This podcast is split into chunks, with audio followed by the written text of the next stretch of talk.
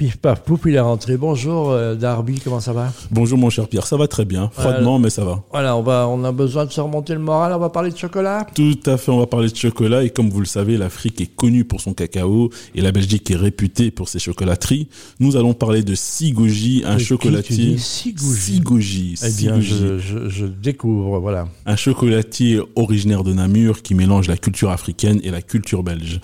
Aujourd'hui, nous allons décortiquer, mon cher Pierre, trois stratégies de communication que Sigoji met en place afin d'asseoir son image de marque. Allez, première C'est clé, mon parti, petit première stratégie, storytelling.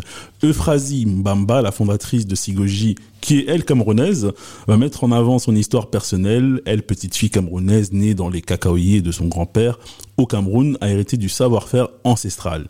Sa rencontre avec son mari Richard Berthe donnera naissance à une belle famille d'une part et à ce projet entrepreneurial ambitieux qui est Sigoji. Cette stratégie est intéressante car elle permet parce qu'elle est déjà inspirante de base et permet d'humaniser la marque. On n'achète pas un simple chocolat, mon cher Pierre, mais on achète aussi son histoire et ses valeurs.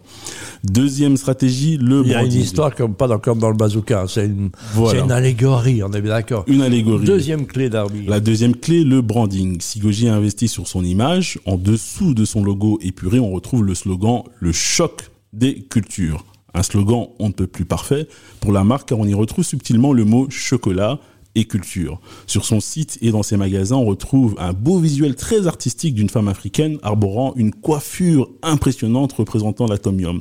Le tout accompagné de l'accroche Afro-Belgian Chocolate. D'ailleurs, je me demande, Pierre, si cette coiffure est vraiment vraie ou ça a été fait par Photoshop. On ne sait pas. On doit à mon poser la ou question. par intelligence artificielle. Ah ouais, ouais, Voilà, aussi, on, sait tout faire maintenant.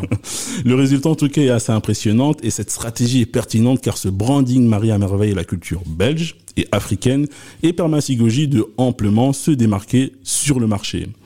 Troisième stratégie, t'es prêt? Oui, oui, j'écoute. Le sponsoring. La marque spons- sponsorise des événements, mais pas n'importe lesquels. Elle cible les événements qui se rapprochent de ses valeurs, des événements sur l'entrepreneuriat, la culture ou encore la diversité. Personnellement, c'est d'ailleurs comme ça que j'ai découvert Sigoji.